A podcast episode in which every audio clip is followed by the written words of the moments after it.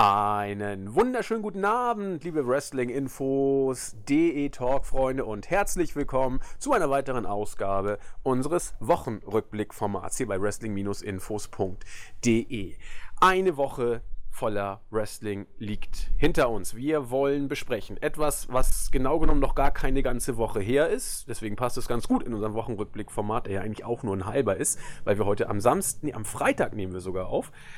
Ähm, wir wollen Extreme Rules vom Marktführer noch einmal kurz Revue passieren lassen. Dann natürlich auch die Weeklies ansprechen, Raw und SmackDown. Beide, also Raw Rating technisch eher mau. SmackDown hat ein überraschend gutes Rating eingefahren. Über diese Shows wollen wir natürlich auch sprechen. Fight for the Fallen gibt es zu rekapitulieren. Und ja, das G1, das wir heute ein bisschen rausnehmen wollen, weil äh, mein guter kompetenter Gesprächspartner etwas zurückhängt. Ich bin tatsächlich das erste Mal nach drei Tagen von Block A und Block B voll auf Ballhöhe. Und deswegen machen wir es beim nächsten Mal etwas ausführlicher. Ist auch, glaube ich, gar nicht so verkehrt, weil dann kann, hat sich auch schon rauskristallisiert, wer, wo, wie und welche Matches, sag ich mal, die, die, die Crutch-Matches Matches dann sein werden. Insofern ähm, nur ein paar Worte, wenn überhaupt, zum G1, wie unser bisheriger Eindruck ist, ausführlich dann beim nächsten Mal. Das alles mache ich nicht alleine, sondern mit dem Kollegen, der mittlerweile ja schon fast äh, zum Inventar gehört. Es ist der Randy van Daniels, unser Olli. Gute. Jetzt, jetzt, jetzt, müsste man auch das, das, Flugzeug eigentlich ganz gut hören, das hier gerade über der Einflugschneise sich befindet, weil ich bin nämlich gerade draußen.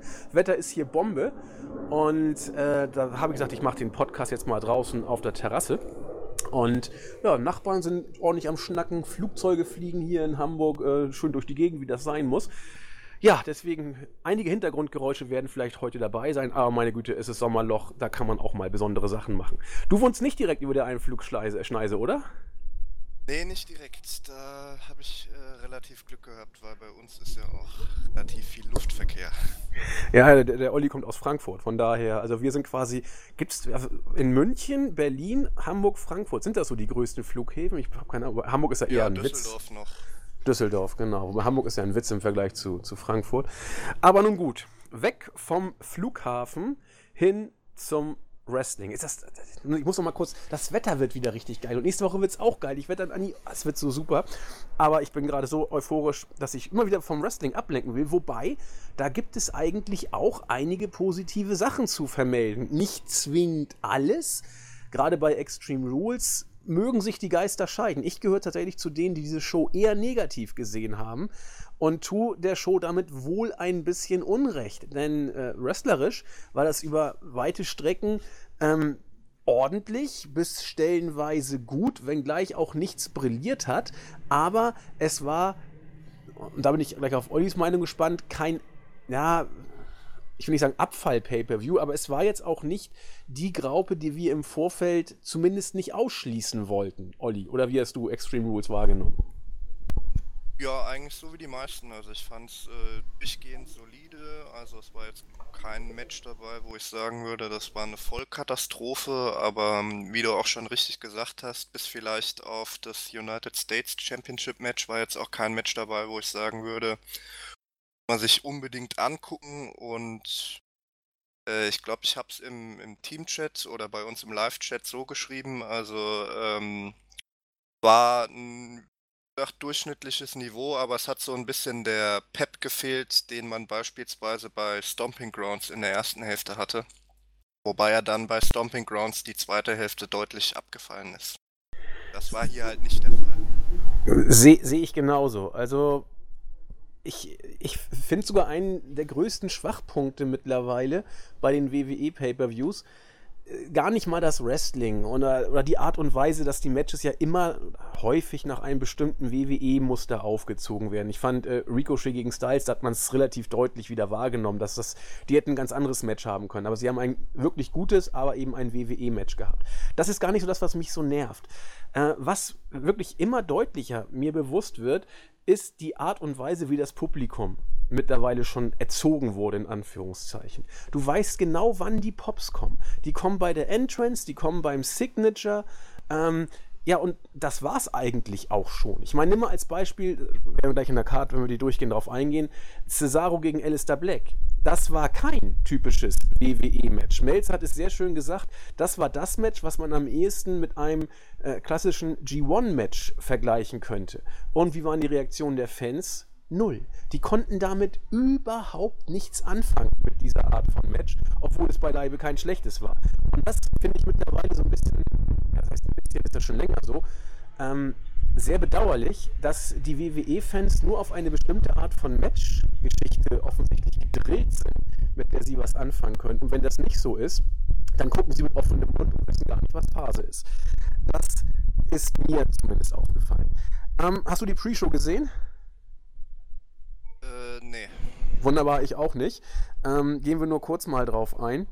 Äh, Nakamura gegen Finn Balor, muss man sich mal auf der Zunge zergehen lassen. Was das vor drei Jahren oder vier Jahren bei New Japan für eine Partie gewesen wäre, hätte vielleicht sogar, äh, na gut, dem Main Event von Wrestle Kingdom wäre es wohl zu hoch angesetzt gewesen, aber hätte locker in den äh, Co-Main Event oder das dritt stärkste Match des Abends werden können. Hier bei WWE reicht es bei einem B-Pay-Per-View nur für die Pre-Show und das, obwohl der vermeintlich zweitwichtigste Titel der Company, also das kann man jetzt mit zwei World Championships eh nicht mehr sagen, aber doch ein sehr prestigeträchtiger, äh, prestigeträchtiger Titel auf dem Spiel stand. Ja, Titelwechsel 0815 würde ich sagen. Ne? Ich habe es auch nicht gesehen. Ich weiß nur, ähm, dass das Match in Ordnung sein soll. Es hat auch nicht viel Zeit bekommen. Sieben, acht Minuten. Was will man da machen?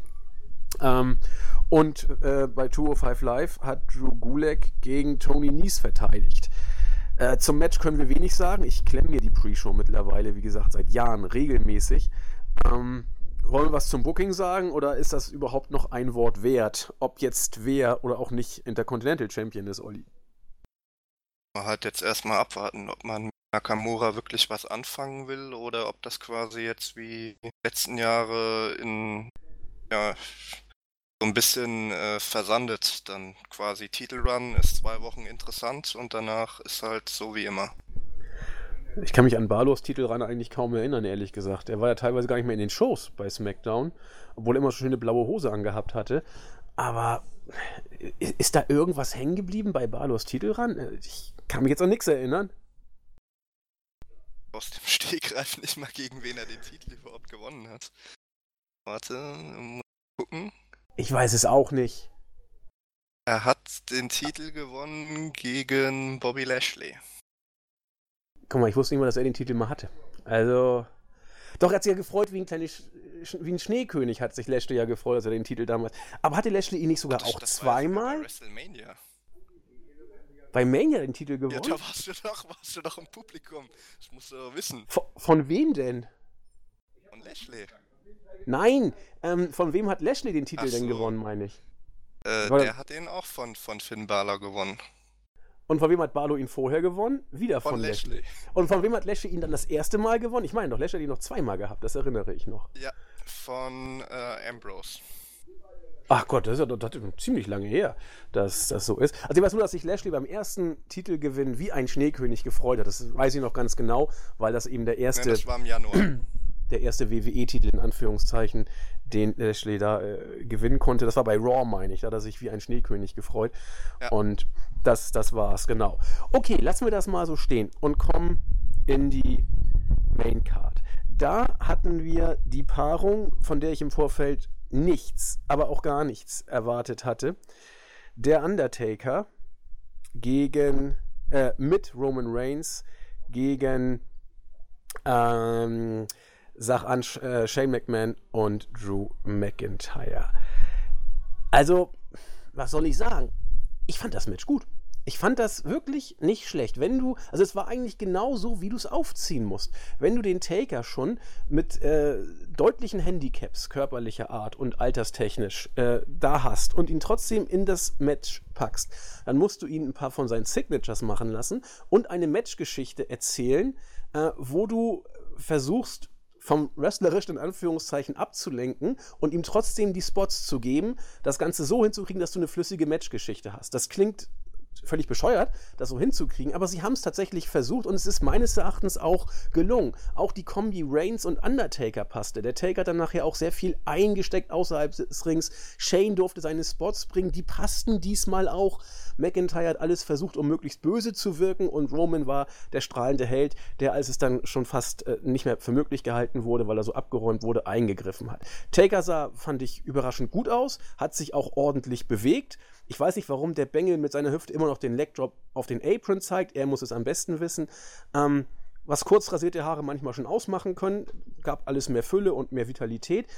Ich weiß nicht, ob man dieses Match mit dem Undertaker wirklich noch viel besser machen kann als so, wie sie es umgesetzt haben. Ich hätte jetzt am liebsten gesagt, zu vier Sterne reicht es natürlich nicht. Und was gibt Melzer? Vier Sterne. Also, der hat hier richtig einen rausgehauen. Ich war bei, bei drei ein Viertel, weil wirklich eine gute Sache.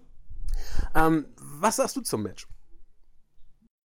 Ja, also da würde ich schon in, in den Tenor äh, einstimmen. Also Undertaker sah wirklich, normal im Vergleich zu seinem letzten Match gegen Goldberg, was ja wirklich eine kleinste Katastrophe war, also sah es wirklich ganz gut aus. Ähm, man hat ihn seine Signatures zeigen lassen. Da hat er sogar hier den, den Oldschool gezeigt, auch wenn er da, glaubt, nur ein, zwei Meter aufs Seil gegangen ist. Da ist er ja früher regelmäßig bis auf fast bis zum anderen Turnbuckle gelaufen. Der, der Sprung sah auch nicht so glücklich aus, fand ich. War auch sehr verhalten, da die dann danach immer zeigt, diesen, was ist das, dieser Smash oder wie, wie man das nennt. Ja, ja. ja. Und ja, also ich sag mal, ähm, was halt dem Match auch geholfen hat, ist war, dass wegen dem Undertaker wirklich auch die Crowd äh, drin war. Das hat das Match dann natürlich auch nochmal ein bisschen aufgewertet. Und sag mal, ja, also dreieinhalb kann man maximal schon geben, aber vier wäre mir jetzt auch deutlich zu hoch. Szene des Matches für mich, also irgendwann wird Shane 100 pro sich was tun. Also ich meine, dieser, dieser Elbow-Drop, der sieht ja großartig aus. Auch die Zeitlupe, das ist ja super Fluglinie und alles ganz großartig. Ähm, aber Szene des Matches für mich, als der Undertaker dann völlig fertig im Ring war und seine wunderbare Wiederauferstehung zelebriert hatte und Shane ganz entsetzt geguckt hat, ähm, hat er gemerkt, dass er viel zu weit weg ist vom Undertaker, weil er konnte gar nicht seinen, seinen Chokeslam-Würgegriff ansetzen, weil Shane zu weit weg war. Shane musste, das sah so peinlich aus, er musste mit angstverzerrtem Gesicht dastehen, versuchen, eine Flucht anzudeuten und dabei zugleich näher an den Undertaker ranroppen, damit der endlich mal seinen Griff ansetzen kann. Es sah, ich habe mich weggeschmissen vor Lachen, das war so Hammer. Und äh, anstatt dass Shane sich wegroppt, hat er sich hingerobbt. Okay, das war schlechtes Timing. Ansonsten gut gelöst.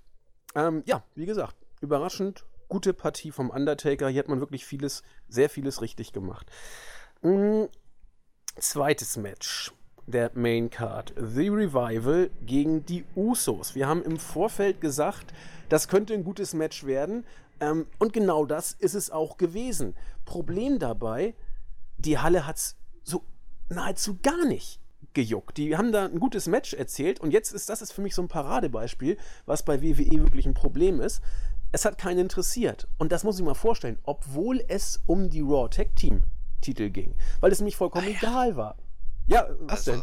Obwohl, also. Ja, also früher war das mal was wert. So, ja, aber heutzutage dann nicht mehr. Nee, eben, das, das meine ich ja. Äh, da sind Titel auf dem Spiel und es juckt keinen. Es wird ein solides Match gezeigt, bis gutes Match, und es juckt keinen. Warum? Weil es auch egal ist. Ne? Also du, das, das, ist für mich so ein Paradebeispiel, was bei WWE Pay-per-view-mäßig echt unglücklich läuft. Ähm, dass ein gutes Match sogar kommt. Ich will ja das Wrestlerische gar nicht schlecht reden. Das war ein solides bis wirklich gutes Tag-Team-Match. Aber interessiert es noch jemanden? Nö, weil die Spots nicht da waren, weil die Jungs da keinen interessiert haben, weil der Titel nichts wert ist, weil es ein WWE Pay-per-view-Match war. Tat mir echt leid. Und auch ich gehörte zu denen, die irgendwie das so über sich ergehen haben lassen, obwohl es ein gutes Match war. Ich konnte damit irgendwie gar nicht so viel anfangen. Schade. Olli. Naja, aber wen wundert das denn auch wirklich, wenn, wenn ich mir mal die Darstellung von Revival in den letzten ein, zwei Monaten anschaue? Also, dann braucht man sich auch nicht wirklich zu wundern, dass die Leute das nicht mehr wirklich interessiert. Und ansonsten ja, ich sag mal, angesichts der Chemie, die die beiden Teams durchaus schon auch gezeigt haben, hätte man da vielleicht auch noch ein bisschen mehr erwarten können. Andererseits waren es auch nur äh, zwölf, zwölfeinhalb Minuten, also da kann man jetzt auch nicht äh, keine, keine Wunderdinge äh, erwarten, aber so hat sich dann insgesamt eine sehr unglückliche Mischung ergeben geben, sage ich mal, auch gerade weil eben die Crowd, äh, nachdem sie auf Undertaker-Steil gegangen ist, wahrscheinlich dann auch ein bisschen ausgebrannt war. Und dann haben sich halt so einige Faktoren äh, zusammengetan, dass das Match halt doch bei weitem nicht so gut geworden ist, wie es eigentlich hätte sein können, obwohl ich der äh, wrestlerisch zustimmen muss. Also ich würde sagen, äh, mehr als drei Sterne war es auf jeden Fall. Ja, ja, denke ich nämlich auch. Also ich bin ja bei drei, drei, ein Viertel würde ich da schon geben. Ähm, man kann auch dreieinhalb geben. Das hat der gute Melzer zum Beispiel gemacht. Aber ich finde es eben schade, wenn, wenn äh, so ein Match dann, ja, ich will nicht sagen, ein, ein Tod stirbt vor der Crowd, aber es eben unter ferner Liefen eigentlich nur stattfindet. Und ja, aber ich muss auch gestehen, beide Teams, was haben die denn für ein Standing im Main Roster? Bei den Usos wüsste ich jetzt nicht mal, in welchem Brand sie sind, peinlicherweise, weil ist ja eh jeder in jedem mit, mit, mittlerweile. Ähm, und The Revival, da weiß ich, dass die sich gegenseitig gerne den Rücken rasieren. So, also das ist mir signalisiert worden in den letzten Raw-Ausgaben.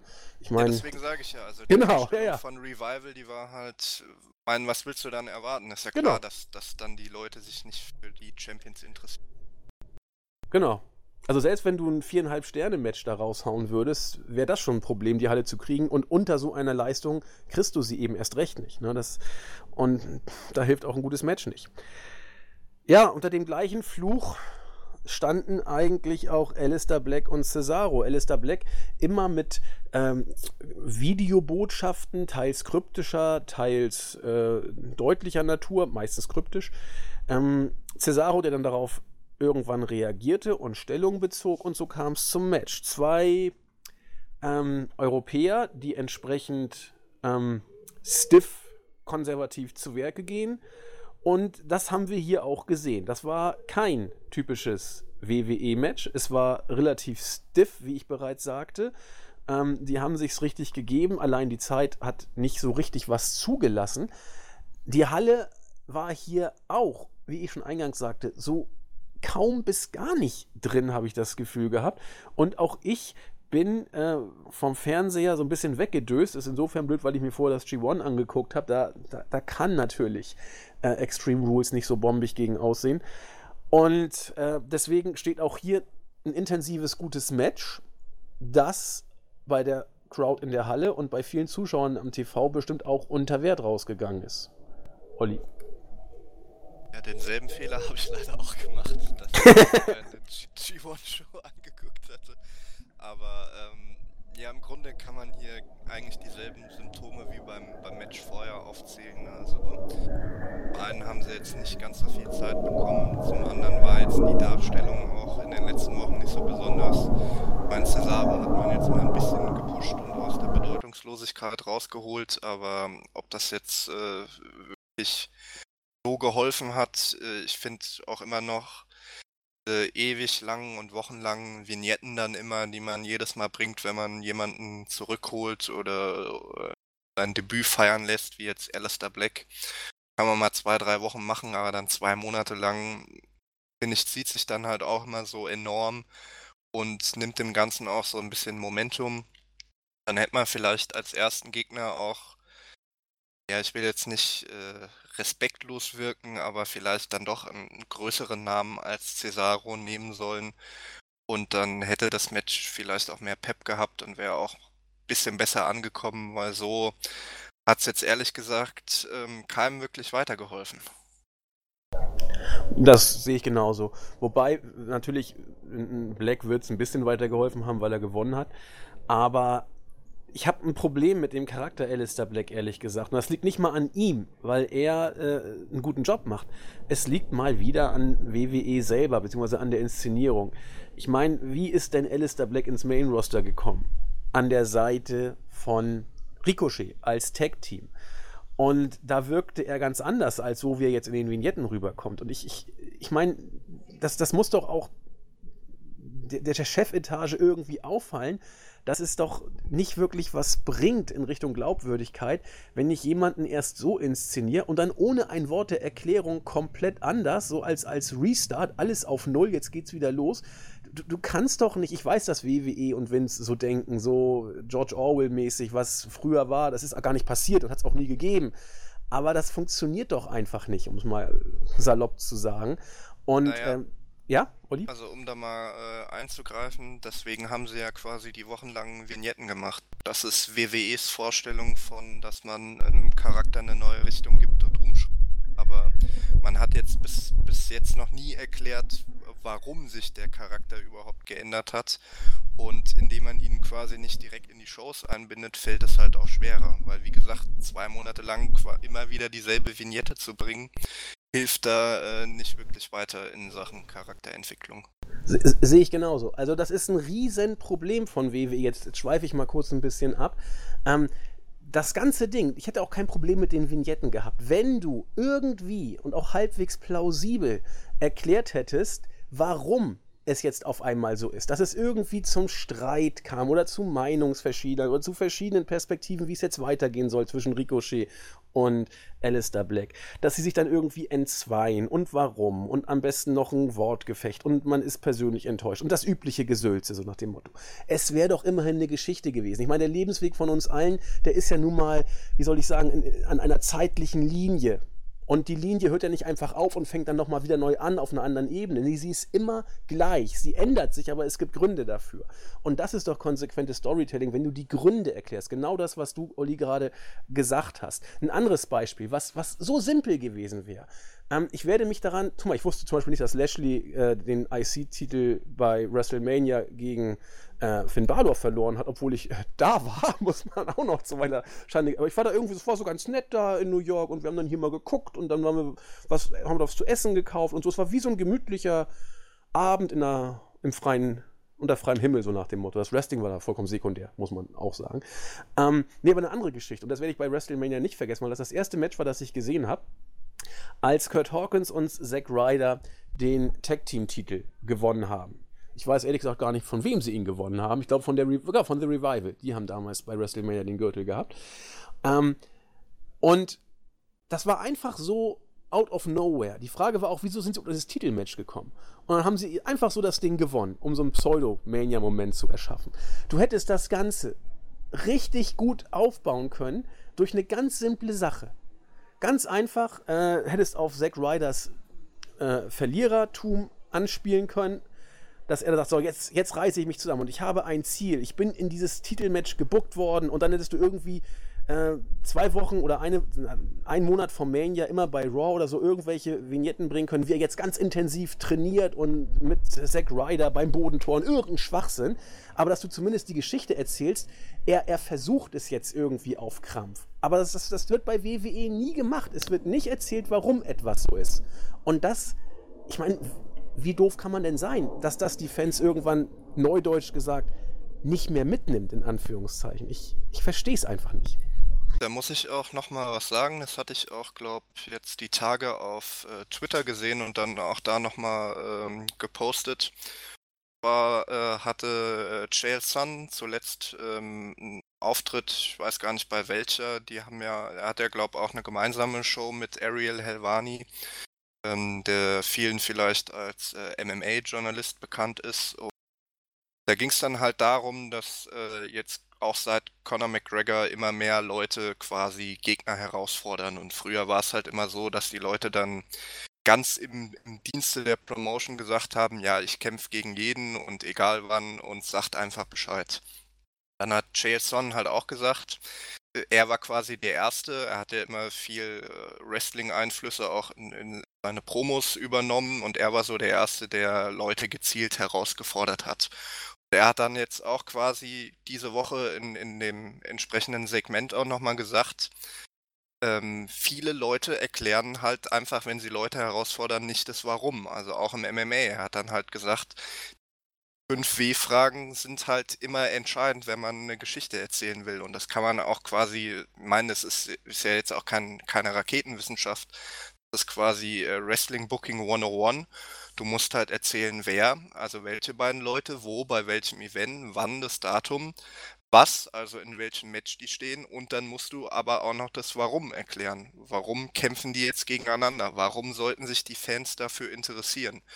Dann habe ich halt auch geschrieben, das Warum ist quasi die Komponente, die im WWE-Booking schon seit Jahren fehlt. halt einfach kein gutes Storytelling mehr.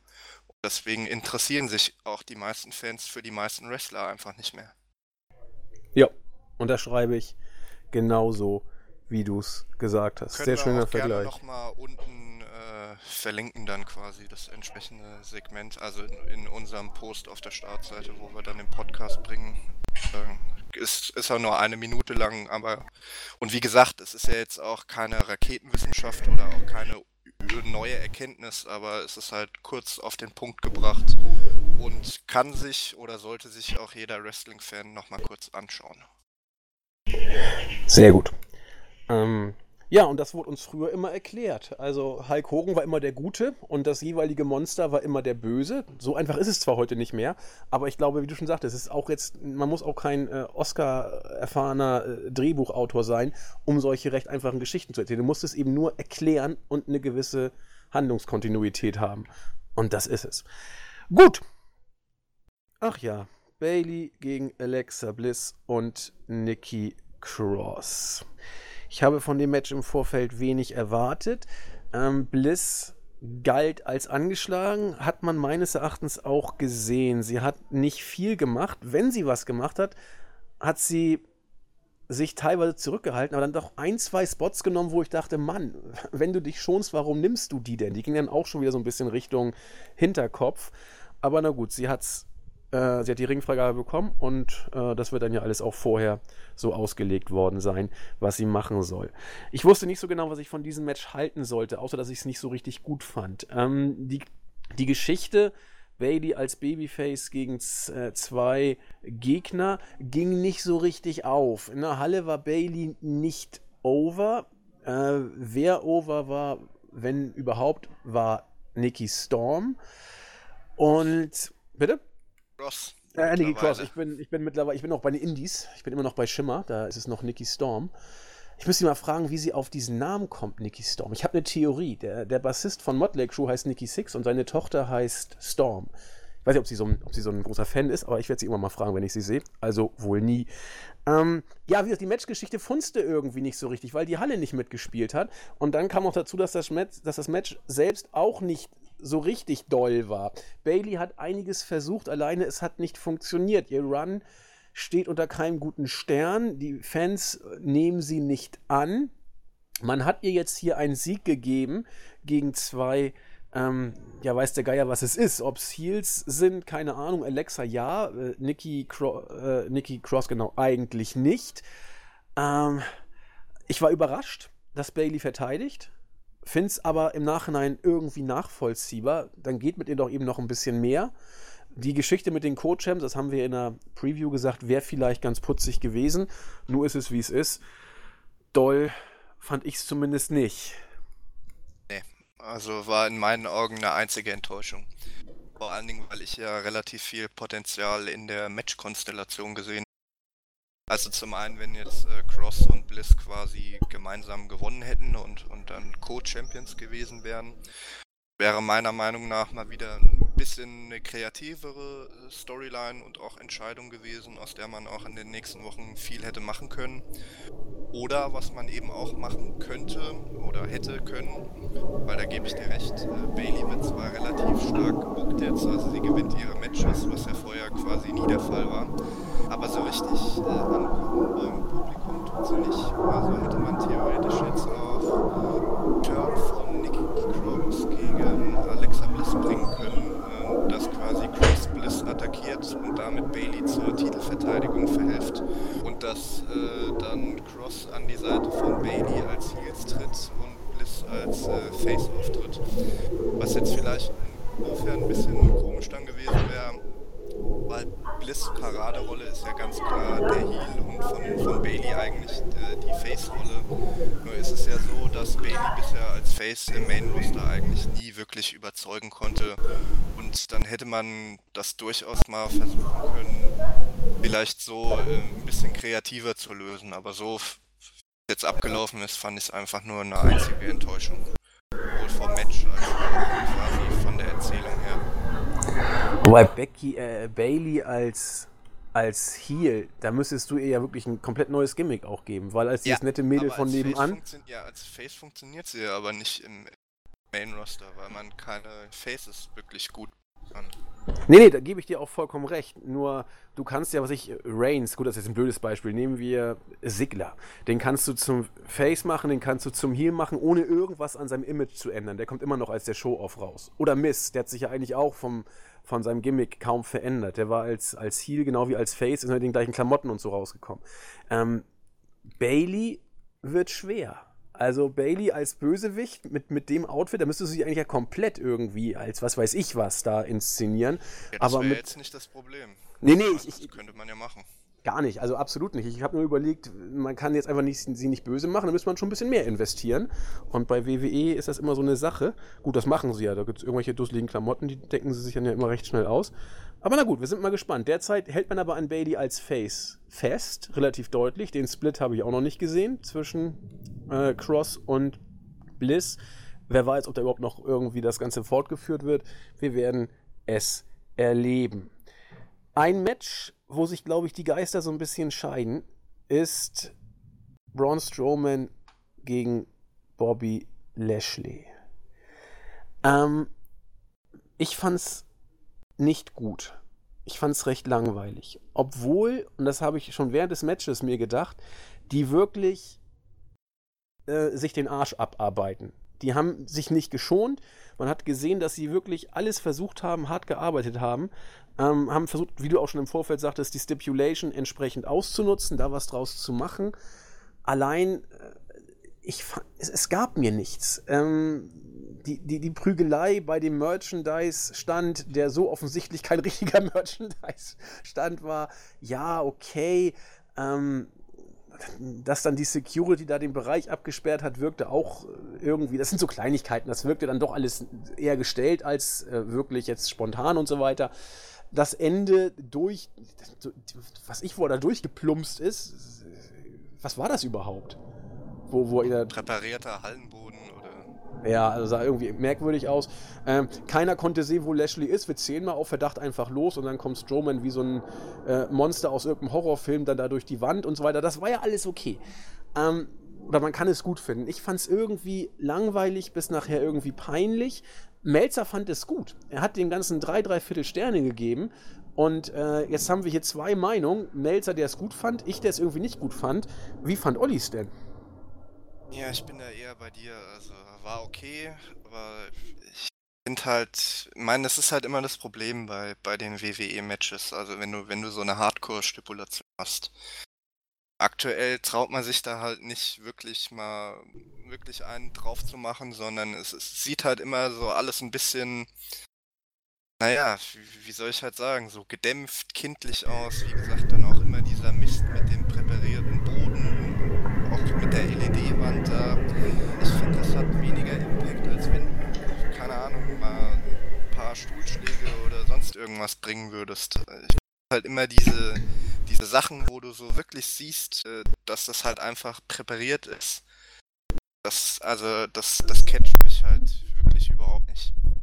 Wie gesagt, Ja. insgesamt kann man sagen, war okay, aber denk mal, in äh, zwei Monaten wird sich niemand mehr an dieses Match erinnern und das ist letztendlich mein Maßstab für so ein besonderes Gimmick-Match wie ein Last Man Standing-Match. Den Effekt hat's halt einfach bei mir nicht. Ja. Wie gesagt, da sind wir uns ja tatsächlich einig und so ein bisschen in Opposition zum Wrestling-Guru. Ich will hier übrigens auch jetzt äh, nicht äh, den Eindruck erwecken, dass ich solche Matches bei WWE toll, äh, schlecht finde und bei New Japan äh, zwangsläufig toll, eben nur weil es bei New Japan ist. Ein anderes Beispiel, da kann Olli jetzt noch gar nichts zu sagen. Ähm, das ist heute Morgen bei uns in Deutschland am Freitag gerade über die Bühne gegangen.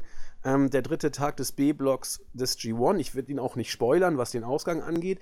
Ähm, Tomohiro Ishii gegen John Moxley war der Main Event. Und da ging es auch wirklich teilweise, gerade in der, wie das eben so war auch zu erwarten, deswegen Spoiler, ich glaube ich jetzt nichts Schlimmes für Olli, sonst hör kurz weg. Da ging es auch äh, neben dem Ring und durch die Zuschauer und die Treppe hoch und die Treppe runter und so weiter. Ähm, das sieht bei New Japan alles ein bisschen stiffer aus manchmal, aber auch da muss ich gestehen, ich weiß nicht, ob das sein muss. Manche stehen da drauf. Das ist eine tolle Geschichte vielleicht, aber es sieht eben immer so ein bisschen komisch aus. Wenn ich außerhalb des Rings mit jemandem mich prügel, dann mache ich das doch ganz anders. Also, aber egal. Ähm, also auch bei New Japan fand ich den Beginn nicht so toll, aber ach, welch Wunder, es wurde nachher noch eine absolute Granate.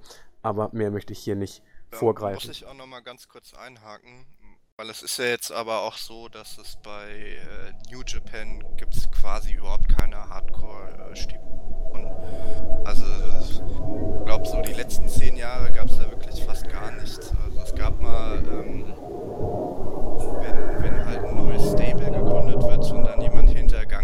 gab es mal so äh, Hardcore-Stipulationen. Also ich kann mich äh, erinnern, beziehungsweise damals habe ich ja noch keinen New Japan verfolgt, aber habe ich ja dann auch so ein bisschen was äh, nachgeholt, als äh, Great Bash Heel sich quasi aufgelöst hat und der Großteil zu Chaos gewechselt ist. Da hatten ähm, Togi Makabe und Toru Yano dann beispielsweise auch ein paar Hardcore-Matches gegeneinander, aber ansonsten ist es halt bei, bei New Japan äh, relativ unüblich. Und das mit Mox war jetzt auch kein großer Spoiler. Ähm, kann ich jetzt auch nochmal gerade erwähnen. Äh, unser guter Asperger Crow hatte ja auch bei Twitter letztens geschrieben, dass ja quasi bisher bei jedem G1-Match von Moxley gab es ja entweder vor oder während dem Match einen Teil, wo die sich dann durchs Publikum brawlen oder so. Und genau wie er finde ich das dann halt auch ein bisschen schade, weil das spricht meiner Meinung nach ein bisschen dafür, dass New Japan ihm im Ring nicht ganz so viel zutraut wie den anderen. Also dass man halt quasi bei jedem Match so eine, ja, so ein bisschen so eine Off-Road-Hardcore-Einlage einbauen muss. Aber wie Wobei- gesagt, das war ja jetzt kein Spoiler, weil das hat er ja bisher bei jedem Match auch schon gehabt. Also, Dann bin ich ja beruhigt. Äh, wobei ich eben nicht genau weiß, ob Mox das will oder ob New Japan ihn so bookt. Also ob ja, das, das ist halt die Frage. Na, genau, das, das weiß ich natürlich jetzt auch nicht. Aber wo wir gerade dabei sind, generell, also die beiden hätten schon längst ausgezählt werden müssen übrigens. Also nur um diesem Match mal vorzugreifen. Äh, denn wie du schon sagtest, es gibt diese Hardcore-Stipulation bei New Japan selten bis gar nicht. Und das war ein normales Singles-Match. Und äh, ich glaube, die waren gefühlt zwei Minuten draußen. Und das ist ja doch ein bisschen mehr als 20 Sekunden. Ich weiß auch nicht, wann die Wrestler anfangen zu zählen. Also ist auch egal.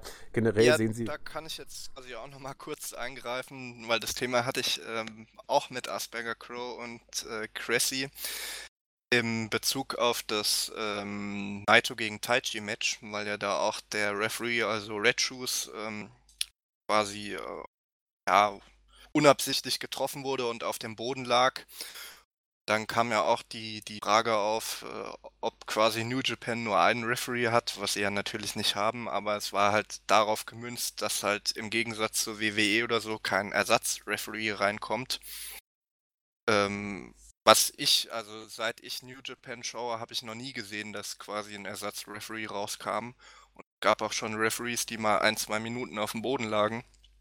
Vielleicht kann da jemand, der ähm, japanischen Promotions schon länger verfolgt, äh, was zu sagen, aber es ist halt so, dass in den japanischen Promotions ähm, quasi kein Match mehr via DQ oder Countout entschieden wird, was einfach daran liegt, dass man das in den 80ern ganz gerne gemacht hat. Ähm, ja da auch so ein Begriff für Dusty Finish, weil äh, WCW unter Dusty Rhodes als Booker das auch ganz gut gemacht hat äh, oder ganz gerne gemacht hat, dass beispielsweise der, der Face einem Heel den Titel abnimmt, aber dann wegen irgendeiner Formali Formalie, also keine Ahnung, der Heel hat da doch irgendwie seinen Fuß unter dem untersten Seil oder was weiß ich, wurde dann halt quasi der Pop für den Titelgewinn des Faces mitgenommen, aber dann wurde halt durch die Autoritätsperson entschieden, okay, es gab doch die Situation, weswegen der Heel jetzt doch seinen Titel behält. Und bei äh, New Japan hat man sowas halt, oder bei All Japan auch, hat man halt solche Finishes auch in den 80ern mal ganz gerne genutzt, um seine Topstars zu schützen, dass halt keiner eine wirklich cleane Niederlage einsteckt.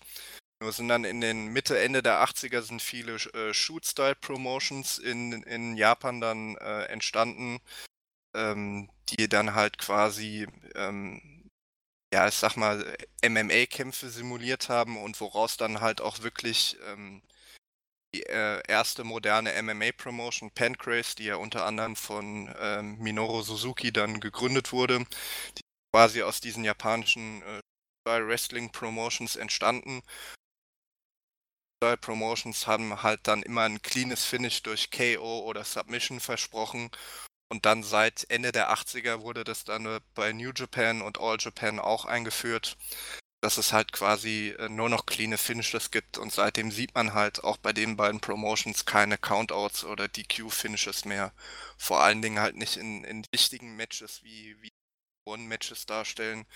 Deswegen haben dann quasi die Referees immer so ein bisschen mehr Spielraum und beginnen dann halt den Count erst später oder außerhalb des Rings gab es ja jetzt auch bei den bisherigen G1-Matches äh, unzählige Szenen, wo quasi Stühle eingesetzt wurden oder so und wo dann halt auch keine DQ ausgesprochen wurde.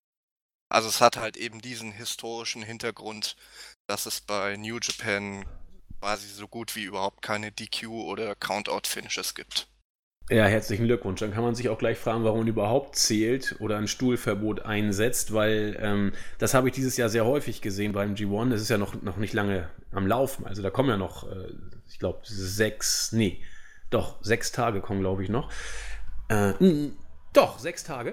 Ähm, dass da wirklich die Refs teilweise geschubst werden, bewusst äh, bepöbelt, Stuhlschläge vor den Augen des Refs und passiert einfach nichts. Und das finde ich irgendwie echt. Du hast jetzt erklärt, warum es so ist, aber ich finde es bescheuert. Also. Äh, ja, das ist halt in gewisser Weise ein bisschen inkonsequent, wobei man halt dazu sagen muss, im Ring gelten halt quasi immer noch die Regeln. Also wenn du im Ring erwischt wirst, wie du einen Stuhl äh, einsetzt, dann gibt es halt auch eine DQ.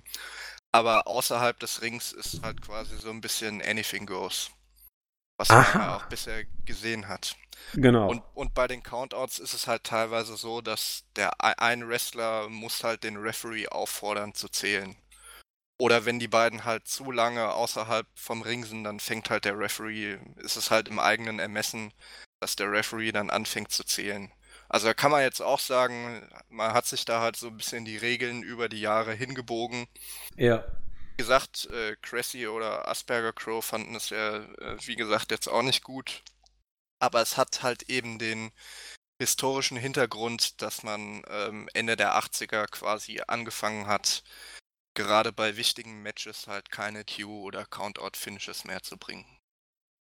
Na gut, also ich bin da auf Linie von Cressy und Asperger Crow. Regeln sollten schon eingehalten werden. Aber egal, weil das fand ich bei New Japan ja auch so toll, dass das eben immer noch diesen äh, Anspruch hat, wie ein Sport rüberzukommen. Und wenn da so eine Grauzone ist, die sehr nach WWE-Regelauslegung, wir machen es, wie es uns passt, äh, klingt, finde ich es ein bisschen schade, auch wenn es hier eine natürlich eine größere Tradition gibt und von der man auch so schnell nicht abweicht. Aber es ja, ist zumindest. Wie gesagt, also es ist insofern schon konsequent, dass es halt quasi außerhalb des Rings genau.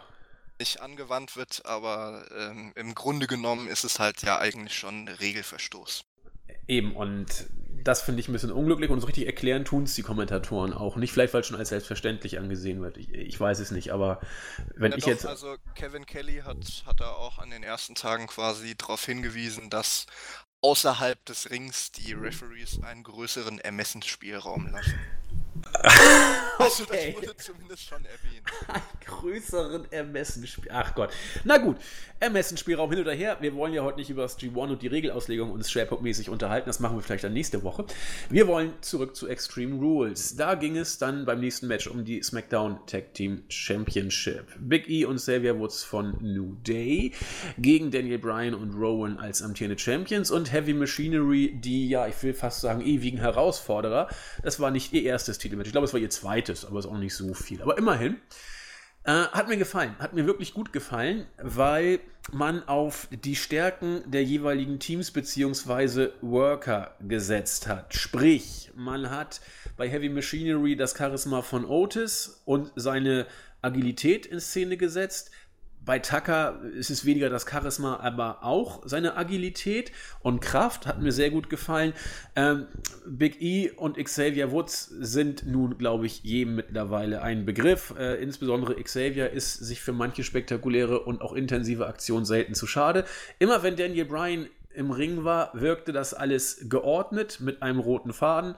Und Eric Rowan hat man dann auch so gut es geht versucht rauszuhalten. Wenn er da war, hat er nicht viel Negatives anrichten können. Ähm, hat mir wirklich gut gefallen, dieses Tag Team Match. Es war jetzt nicht das, was vor spektakulären Aktionen irgendwie äh, den Rahmen sprengte und insofern auch ein kleines bisschen untypisch für WWE. Aber es war ein Match, das eine Geschichte hatte und das, ich will nicht sagen, aber vielleicht sage ich es doch, fast schon konservativ geführt und aufgebaut wurde. Und deswegen, wenn es auch für manche langweilig rüberkam, für mich auf WWE, aus WWE-Perspektive sogar erfrischend wirkte. Ähm, Schade, dass Heavy Machinery wieder nicht gewonnen haben. Schade, dass Brian und Rowan verloren haben, wobei das für mich irgendwo nachvollziehbar ist, insbesondere wenn man, da wir bei den Weeklies drauf zu sprechen kommen, wenn man bedenkt, äh, was mit Daniel Bryan jetzt passieren soll oder auch nicht passieren soll. Ähm, Big E und Xavier Woods sind jetzt nicht zwingend die Champions, die man braucht. Olli hat schon in der Vorbesprechung gesagt, er rechnet damit, dass es hier durchaus wahrscheinlich ist, dass die gewinnen. Es ist so gekommen. Jetzt hat man zumindest die Situation, dass The New Day für ein paar Tage mal alle Gold um ihre Hüften haben. Ist doch auch was Schönes. Melzer hat vier Sterne rausgehauen, war für mich ein bisschen hoch, aber dreieinhalb, drei, drei Viertel, da würde ich mitgehen. Und äh, für mich war es sogar das stärkste Match des Abends. Ja. Olli. Da gehe ich nicht ganz mit. Also, Macht äh, wie gesagt, äh, ich fand bis auf, also ich fand, da kommen wir ja dann jetzt auch gleich zu, äh, Styles gegen Ricochet das beste Match und bis auf Styles gegen Ricochet fand ich es halt auch, wie gesagt, war alles so ein bisschen ein Trott. War jetzt kein wirklich schlechtes Match dabei, aber auch kein wirklich gutes. Also bei dem Match würde ich jetzt auch sagen, dreieinhalb ist okay. Also ist ja schon eigentlich auch ein gutes Match dann, aber äh, jetzt vielleicht nicht unbedingt eins, was so stark herausragt und was man sich unbedingt angesehen haben muss. Ja, wie gesagt, ich habe es ja schon geahnt, dass man New Day jetzt alle Titel zuhört. Ich hätte mir ehrlich gesagt auch Heavy Machinery lieber als äh, Titelträger gewünscht, aber ähm, da kann man ja zumindest sagen, äh, Daniel Bryan wurde ja gepinnt, also werden wahrscheinlich Heavy Machinery und New Day weiter um die Titel Gehe ich von aus. Ähm, ja, machen wir doch mal kurz den äh, Schwenk hin zu dem von dir angesprochenen AJ Styles gegen Ricochet Match, das für dich das stärkste Match des Abends war.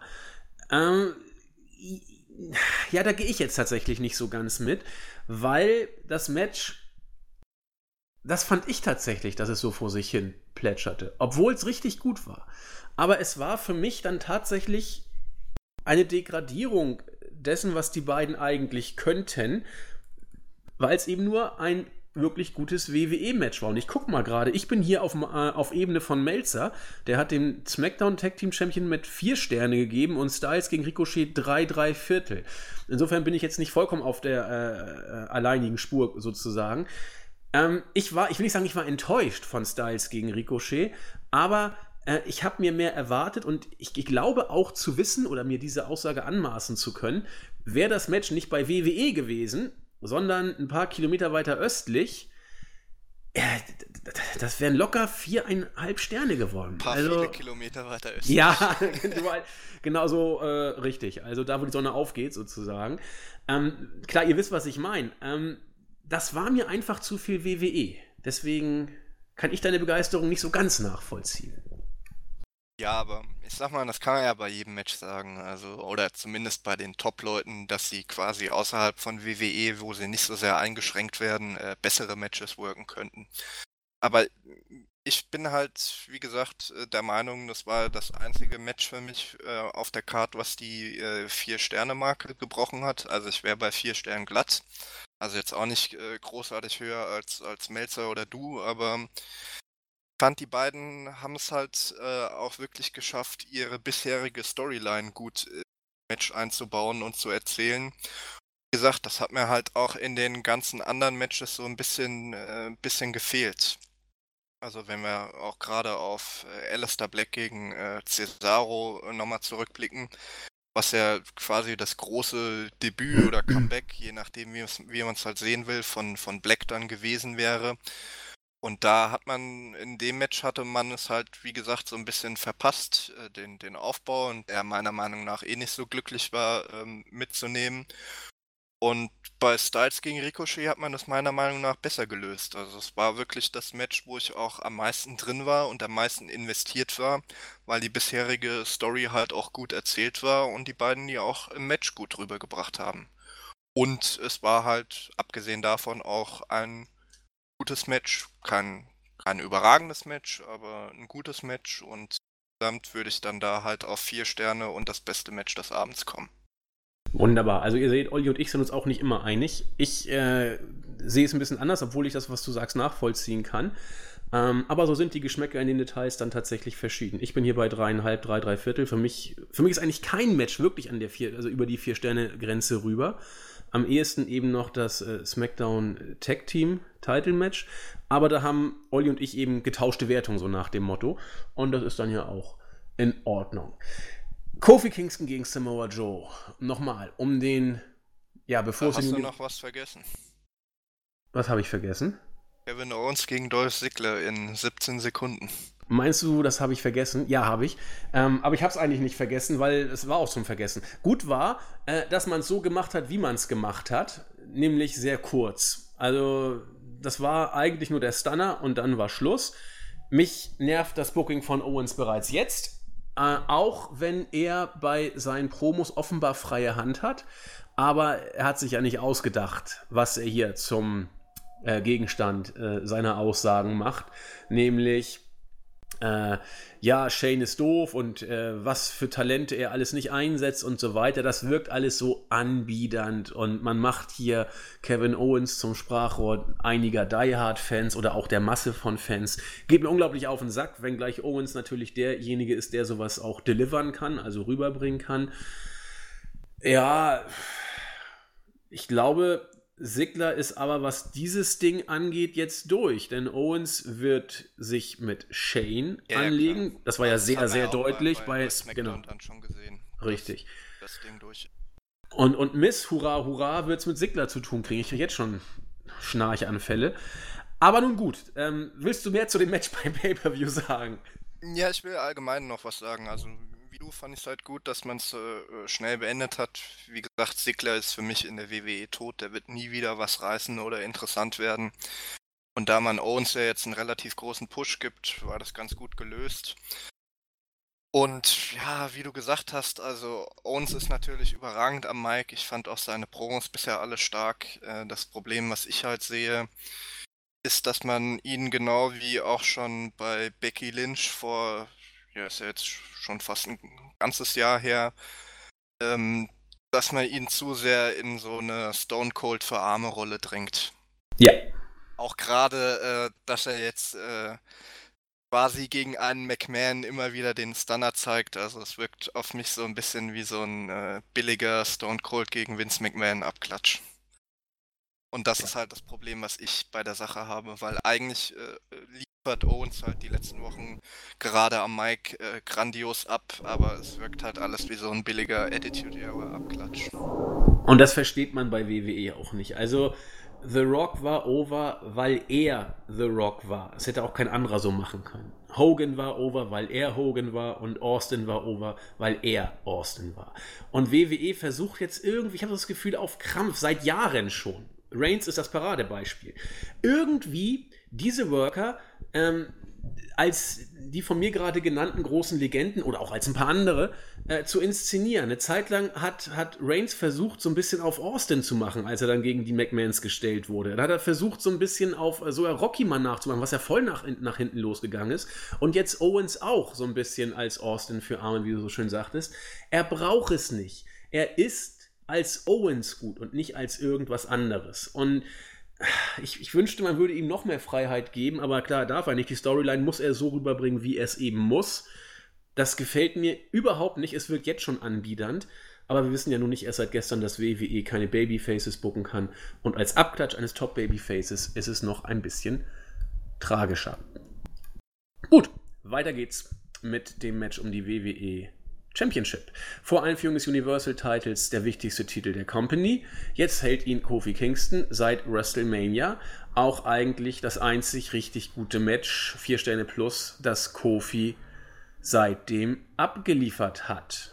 Wir haben bei der Vorbesprechung gesagt, woran liegt es? Mal gucken, vielleicht platzt jetzt der Knoten. Nein, meines Erachtens war das wieder bestenfalls Durchschnitt, was hier gezeigt wurde. Ich weiß nicht, ob sie mit angezogener Handbremse gewirkt haben. Ich weiß nicht, ob sie es nicht besser können. Ich weiß nicht, ob einfach nicht mehr drin war. Dieses Match war kein gutes Match. Es war auch kein schlechtes Match, aber es war ein durchschnittliches Match. Seit Kofi Champion ist, hat er noch nicht ein richtig starkes Match rausgehauen und die Serie geht weiter. Oder Olli sieht es hier wieder anders als ich und hat eine Granate gesehen.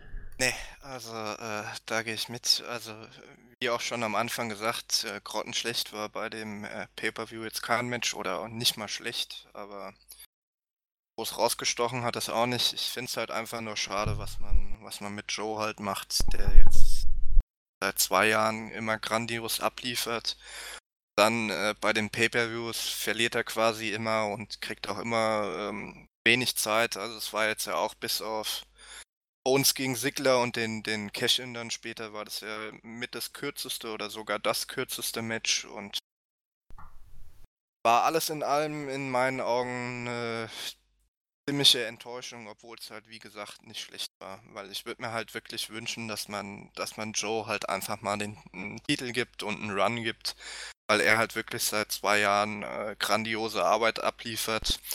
Fand ihn die, die letzten Jahre bei TNA wirklich überhaupt nicht mehr gut. Und äh, seit er bei WWE ist, hat er sich meiner Meinung nach wieder deutlich gesteigert und reicht auch wieder an seine äh, Ring of Honor und äh, frühen TNA-Zeiten ran. Vielleicht im, im Ring nicht ganz. Also bin mir nicht sicher, ob er noch ein 5-Sterne-Match worken könnte, aber gerade am Mic und, und von seiner ganzen Darstellung, Präsentation ist er da eigentlich wieder auf Top-Niveau. Und dafür springt halt leider am Ende äh, zu wenig raus. Ja. Ja, das ist der Fluch von, von Samoa Joe im Main Roster. Der kann noch so hart bei den Weeklies arbeiten, bei den Pay-Per-View kriegt er nicht, Pay-Per-Views bekommt er nicht die Bühne, um es umzusetzen. Bei NXT hat er richtig starke Matches gezeigt. Ähm, Im Main Roster ja eben bei den Weeklies auch, aber er darf es dann nicht oder soll es nicht oder kann es nicht, ich weiß es nicht, bei den Pay-Per-Views. Und ja, Kofi habe ich angesprochen. Da fehlt im Moment auch was. Und eigentlich, so hart es klingt, er ist reif, den Titel wieder zu verlieren, denke ich. Aber ja, wer soll ihn sonst nehmen? Ich das wüsste. wird noch bis zum SummerSlam mindestens dauern. Also. Da wurde auch nichts angeteased bei der letzten Smackdown-Ausgabe. Wer ja, doch, Randy Orton hat er. Hat Ach Gott, ja. Ja, ja, gut. Och. Darauf oh, wird es wahrscheinlich hinauslaufen. Oder äh, auf ein Multiman-Match, also noch mit den anderen Kaspern. Äh, Elias und wer, wer war noch dabei? Du hast recht. Ja, aber Orton, oh Gott, ja, von mir aus. Aber kannst du immer als Champion mal einsetzen, aber braucht doch auch kein Mensch eigentlich. Ist auch schon mit, na, ist egal. Lassen wir das mal so stehen. Lassen wir uns überraschen. Der SummerSlam ist ja noch ein Ach, bisschen Joe, weiter weg. Ja, Joe war auch noch dabei. Ja, aber Joe haben wir ja gerade besprochen. Ähm, nein, das, das, das funktioniert so alles nicht. Orton war die letzten Wochen überhaupt gar nicht da. Nun denn, Main Event Zeit. Seth Rollins und Becky Lynch gegen Baron Corbin und Lacey Evans. Egal wer verliert, äh, falsch. Wenn Rollins und Becky verlieren, egal wer gepinnt wird, so wäre es richtig gewesen, sind beide Gürtel weg. Das war die Stipulation. Ja, also ich habe bei dem Match alles Mögliche gemacht. Ich habe mir was zu essen gemacht, ich habe mal äh, kurz im Briefkasten geguckt. Also alles Mögliche habe ich hier gemacht. Deswegen habe ich auch einige Lücken. Ich weiß, dass mir das Match, zumindest das, was ich gesehen habe, irgendwie nicht viel gegeben hat. Äh, erstmal diese, die, das war auch schon beim, beim Open, hat mir das so tierisch genervt. Wenn wir hier ein No-Holds-Bart-Match haben, warum soll ich denn dann brav am Apron stehen und auf den Tag warten. Da prügel ich doch um mich wie ein Beknackter. Da, da, was soll der Rotz? Aber na gut, hier hat man es auf jeden Fall auch so gemacht. Theoretisch hätte da jeder jedem aufs Maul hauen können äh, und nichts wäre passiert. Aber man hat die Stipulation so umgesetzt, wie man es ihm umgesetzt hat. Äh, am Ende war Baron Corbin der böse Bube, der tatsächlich ein End of Days gegen Becky Lynch gezeigt hat. Die war entsprechend fertig. Äh, Rollins als treusorgender Gatte dreht durch, macht Corbin fertig, gibt ihm die Stomps und das war's. Melzer war es drei ein Viertel Sterne wert, mir nicht annähernd so viel. Was hat Olli vergeben? Ja, also äh, da gehe ich mit, mit viel gegeben hat es mir nicht, aber ähm, wie gesagt, also schlecht war auf, auf der Karte jetzt kein Match. Also ich wäre wahrscheinlich so zwischen zweieinhalb und drei irgendwo. Ja, da bin ich auch. Ein bisschen runter. Aber wie gesagt, also habe ich ja auch schon in der Preview gesagt, ähm, wer Baron Corbin und Lacey Evans in ein Pay-Per-View Main Event stellt, da kannst du halt auch nicht viel erwarten. So sieht's aus. Interessant war, glaube ich, äh, für alle Beteiligten auch, was danach passierte. Während der Show kam Paul Heyman raus äh, und sagt übrigens, Spoiler, ja, das ist keine Vorhersage, das ist ein Spoiler. Brock Lesnar wird eincashen. Und jetzt machte das alles irgendwo so ein bisschen Sinn, als Paul Heyman ja äh, vor einigen Wochen sagte, heute kommt Brock Lesnar und wird eincashen bei Raw und er kam nie. Deswegen hat jeder gesagt, ja, ja, der Junge, der immer Wölfe schrie, red ruhig, es gibt keine Wölfe. Aber diesmal kam Brock Lesnar tatsächlich. Und ich war gespannt, was man jetzt machen würde. Äh, wie würde sich Rollins jetzt noch heldenhaft zur Wehr setzen? Lesnar kam, German 1, German 2. Dann der Cash-In und er nahm Rollins hoch zum F5 und ich war mir eigentlich relativ sicher, dass Rollins da rauskommen würde. Kam er nicht. Der F5 ging durch. Ich war mir sicher, dass Rollins auskicken würde. Tat er nicht. Der Pin ging durch und das war's. Lesnar hat ja sang- und klanglos eingecasht. Rollins hat sang- und klanglos verloren. Den Gürtel, gut, er war ja auch geschwächt und so weiter, aber ich dachte, dass Rollins mittlerweile in Booking-Region ist, wo er zumindest aus dem F5 auskicken kann. Gerade nachdem er äh, ein paar Sekunden vorher keine Probleme hatte, Baron Corbin mal kurz zu Kleinholz zu prügeln, so nach dem Motto. Ähm, insofern, er war jetzt ja nicht völlig Corbin fertig. Brock Lesnar ist aber noch ein relativ großer Unterschied. Ja, aber er war jetzt ja nun nicht völlig, äh, sag ich mal, nach 50 F5s oder was, Attitude Adjustments völlig fertig. Er war ja auf den Beinen, er hat Lesnar gesehen, hat ihn erwartet. Und dann zwei Germans reichen aus, um ihn Platz zu machen und einen F5, um ihm Rest zu geben. Ich dachte, er wäre auf höherem Booking-Niveau. Aber na gut, war er nicht. Und das Schlimme, was ich dabei empfunden habe, ich fand den Titelwechsel gut ganz traurig, aber ich fand ihn wirklich gut. Ich fand ihn erfrischend. Ich habe gedacht, habe ich auch im Board geschrieben, lieber unseren Teilzeitsöldner, der Vince das Geld so aussaugt wie eine Mücke das Blut aus einem Menschen in einer lauen Sommernacht, ähm, als diesen langweiligen und für mich unglaublich blassen und, und auch schwachen Babyface-Run von Seth Rollins als Universal Champion. Also ich war wirklich sehr enttäuscht von, von dem Run, den Seth Rollins hier an den Tag gelegt hatte. Er kam für mich zu keiner Zeit wie ein Babyface rüber, eher wie ein arrogantes Heel-Arschloch. Das, das habe ich aber in Rollins immer so gesehen. Ich habe Rollins immer als guten Heel gesehen und nie als gutes Babyface. Aber das ist Geschmackssache. Aber ich war froh, als, äh, was heißt froh, ich fand es nicht schlimm, als der Titel weg war von Rollins auf Lesnar. Und ja, was meinst du? Behält er ihn auch nach dem SummerSlam oder nicht? Ja, muss man ja eigentlich fast. Also größtenteils würde ich dir da äh, zustimmen. Ich würde jetzt vielleicht nicht unbedingt sagen, dass ich froh war, dass, dass äh, Rollins den, den verloren hat, weil ich halt immer noch das Problem sehe, wenn du halt den Titel wochenlang nicht in den, in den Shows hast, dass es halt äh, wirklich förderlich ist. Ähm, was ich mir halt im Vorfeld gewünscht hätte, wäre, dass man sich diese ganzen äh, Heyman-Ankündigungen gespart hätte. Lesnar halt quasi seit Money in the Bank überhaupt nicht aufgetreten wäre und dann, dass man dann halt den Cash-In als wirkliche Überraschung bringt. Nach, von mir aus halt eben nach dem Match. Aber was dann halt gut war, ist, dass das Lesnar halt wirklich dominant dann Wild Germans, den FF, den den Titel gewonnen hat. Weil du musst jetzt Lesnar wirklich wieder stark darstellen, dass derjenige, der Lesnar dann am Ende den Titel abnimmt, dann auch wirklich davon gestärkt wird und einen Push bekommt. Deswegen ja. äh, hoffe ich auch nicht, dass es äh, jetzt Seth Rollins beim SummerSlam sein wird, weil dann hätte man sich die ganze Geschichte auch sparen können. Also es muss meiner Meinung nach dann auch wirklich jemand anderes sein und im besten Falle auch jemand, der noch nicht wie Rollins im Main Event äh, etabliert ist. Und wer könnte das sein? Da könnten relativ viele in Frage kommen. Also genügend Leute mit Potenzial hat man. Nur wird man sich bei den meisten nicht trauen, quasi gegen Lesnar zu stellen. Also ich könnte mir da, wie gesagt, viele vorstellen. Finn Balor, äh, Andrade, die eigentlich beide in den Main Event gehören, äh, Kevin Owens. Ja. ja. Also wie gesagt, Optionen gibt es relativ viel. Selbst Alistair Black. Stimmt.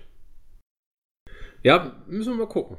bin ich auch mal gespannt, was uns da erwarten wird. Eigentlich äh, gehe ich mit. Also wenn du jetzt Rollins den Titel gleich wiedergibst, dann, äh, dann kann man sich über den Sinn und Unsinn dieser Aktion schon mal ein paar Gedanken machen. Denn egal, wir werden das verfolgen. Aber ich glaube ja, wir eigentlich jetzt auch. ein bisschen auf die Tube drücken. Drücken wir auf die Tube. Machen wir kurz und knackig Raw äh, durch. Ähm, ich, was soll ich sagen? Paul Heyman kam raus und sagte mal gucken, wer hier Brock Lesnar den Titel abnimmt, hat dann, dann diese schöne äh, 10-Mann-Battle Royale, wie gesagt, Seth Rollins, haben wir schon gesagt, Randy Orton war lange nicht gesehen, Big E, ein Tag-Team-Worker, Cesaro hat verloren, Braun Strowman hat gewonnen den Pay-Per-View vorher, Mysterio verliert nur noch, Baron Corbin verliert, Sami Zayn war gar nicht mehr da, Bobby Lashley hat verloren und Roman Reigns. Ähm, die fand ich eigentlich ganz gelungen, die Battle Royale, wenn man eben äh, bedenkt, dass es eine Battle Royale ist und Seth Rollins hat gewonnen. Ja, haben wir ja schon was zu gesagt. Ja, was halt da das Problem war, wie du ja auch schon angedeutet hast und worüber sich ja auch viele beschwert haben, also ähm, neben äh, Reigns und Rollins standen halt, ja, ich will jetzt nicht sagen nur Luschen in dem Match, aber zumindest auch viele Leute, die zuletzt quasi nichts gewonnen haben. Womit haben die sich eigentlich äh, einen Spot äh, für den Number One Contender äh, erarbeitet? Also das, das war ein Problem und was ich halt auch noch schade fand, das hätte sich doch jetzt perfekt angeboten, um die nächsten zwei, drei Wochen ein Turnier zu ziehen. Aber damit hätte man ja sinnvoll äh, TV-Zeit gefüllt. Will man ja nicht. Sowas wollen wir nicht. Dann macht man lieber äh, 10 Minuten Battle Royale, weil das damit hat man sich ja auf jeden Fall ein Titelmatch mehr verdient, äh, als dass man drei Turniermatches hintereinander gewinnt. Dem habe ich nichts hinzuzufügen. Absolut richtig. Ja, wir haben das Comeback von Bray Wyatt gehabt. Viele fanden es toll, ich nicht. Ähm, Bray Wyatt hat eine neue Maske auf und er hat ansonsten das gemacht, was er sonst auch immer macht. Er taucht aus dem Nichts aus, schnappt sich irgendjemanden aus der Dunkelheit, gibt ihm die Sister Abigail und guckt durch die Gegend. Das ist natürlich jetzt alles toll mit dem Funhouse und der neuen Grusel-Clowns-Maske, was ihr auch die von Slipknot gekauft hat oder von, von Critters, was ich irgend, ist auch egal. Da gibt es bestimmt tausend, irgendwelche Internet-Nerds mögen das mal kurz erklären, woraus diese Maske zusammengebastelt wurde. Ich sage, es ist Critters und Slipknot. So ist mein erster Gedanke. Aber vielleicht gibt es noch andere Sachen. Auch ein bisschen das, das Joker-Grinsen kann man auch so ein bisschen erkennen. Aber egal. Ähm, das bin ich mal sehr gespannt. Olli, wie hast du das gesehen? Ja, also äh, an und für sich gesehen war es halt ganz gut, aber wie du schon gesagt hast, es war halt äh, quasi dasselbe, was er auch die letzten Jahre immer abgezogen hat. Ähm, ich habe das, glaube ich, auch auf Twitter geschrieben. Ähm, das Problem bei Bray Wyatt war nie die Präsentation. Ähm, Problem war, ähm, dass so gut er auch in seinen Promos ist, er hat immer dasselbe erzählt, was immer inhaltslos war und er hat jedes äh, wichtige Match verloren auf seinen einen Titelrun, den er dann mal hatte. Wo es dann aber quasi auch schon viel zu spät war. Äh, wo sein Charakter schon so beschädigt war, dass, dass der Titelrun ihm auch nicht mehr geholfen hat. Und ähm, auf die beiden Sachen wird es halt drauf ankommen. Also wie gesagt, die Präsentation war nie das Problem bei Bray, Bray Wyatt. Es kommt halt darauf an, äh, ob seine Promos jetzt wirklich mehr Substanz haben und ob er dann auch die wichtigen Matches gewinnen darf daran ähm, wird es liegen, ob sein Comeback jetzt erfolgreich wird oder nicht. Genau. Und dann schauen wir mal, weil eigentlich ist Bray Wyatt so wie immer, nur mit einem netten Firefly Funhouse Vorspann und einer neuen Maske. Und ja, was, was ich halt ganz gut fände jetzt, was auch wirklich dann mal kreativ wäre, ähm, in den äh, Firefly Funhouse Segmenten war es ja so ein bisschen, hat man ja so ein bisschen Schizophrenie angedeutet und dass Bright, äh, dass, dass Wyatt quasi seine dunkle Seite unterdrückt. Ich fände es halt ganz geil, wenn äh, jetzt nächste Woche ein Firefly Funhouse Segment kommt, wo Wyatt ganz normal wieder sein, also halt quasi in der Rolle, die er vorher gespielt hat, sein Segment abzieht. Ja, das dass hätte ihm was. quasi nicht bewusst ist, dass er äh, letzte Woche bei Raw aufgetreten ist und äh, quasi als der böse Bray dann halt äh, Finn Bella attackiert hätte. Das wäre also, mal eine schöne Geschichte, ja. Fände ich wirklich ganz gut. Da gehe ich mit. 100 Pro, dass es so nicht kommt. Ähm, ich sag dir, was passieren wird. Er wird immer jetzt als der Maskenmann durch die Gegend laufen. So. Aber wäre natürlich geil, wenn es so wäre, wie du gesagt hast. Jo, die Street Profits finde ich gut, dass man sie in die Backstage-Segmente bringt. Das können sie nämlich. Mariah oder Maria macht immer noch mit ihrem Ehemann beleidigende Geschichten. Mal gucken, was da der Payoff sein wird, wenn es überhaupt einen gibt. Sigler wird sich mit The Miss anlegen. Und ich finde die 24-7-Geschichte immer noch großartig. Äh, was Art Truth und Jack Maverick da machen, gefällt mir. Olli ist nicht mehr so begeistert. Ähm, du siehst zu viele Parallelen zur Hardcore Championship. Also an und für sich ist es halt gut. Ähm, meine, viele Fans werden sich da auch nicht dran erinnern können, aber im Grunde genommen ist es halt auch ein ganz großer Abklatsch von der äh, Crash Holly Storyline, als er Hardcore Champion war und gegen die äh, Mean Street Posse, also die Kumpels von Shane McMahon damals gefedert hat. Da hat man auch äh, Titelwechsel oder Titelverteidigung am Flughafen und im Hotelzimmer gehabt und man klappert jetzt quasi alle Locations von damals äh, nur nochmal ab.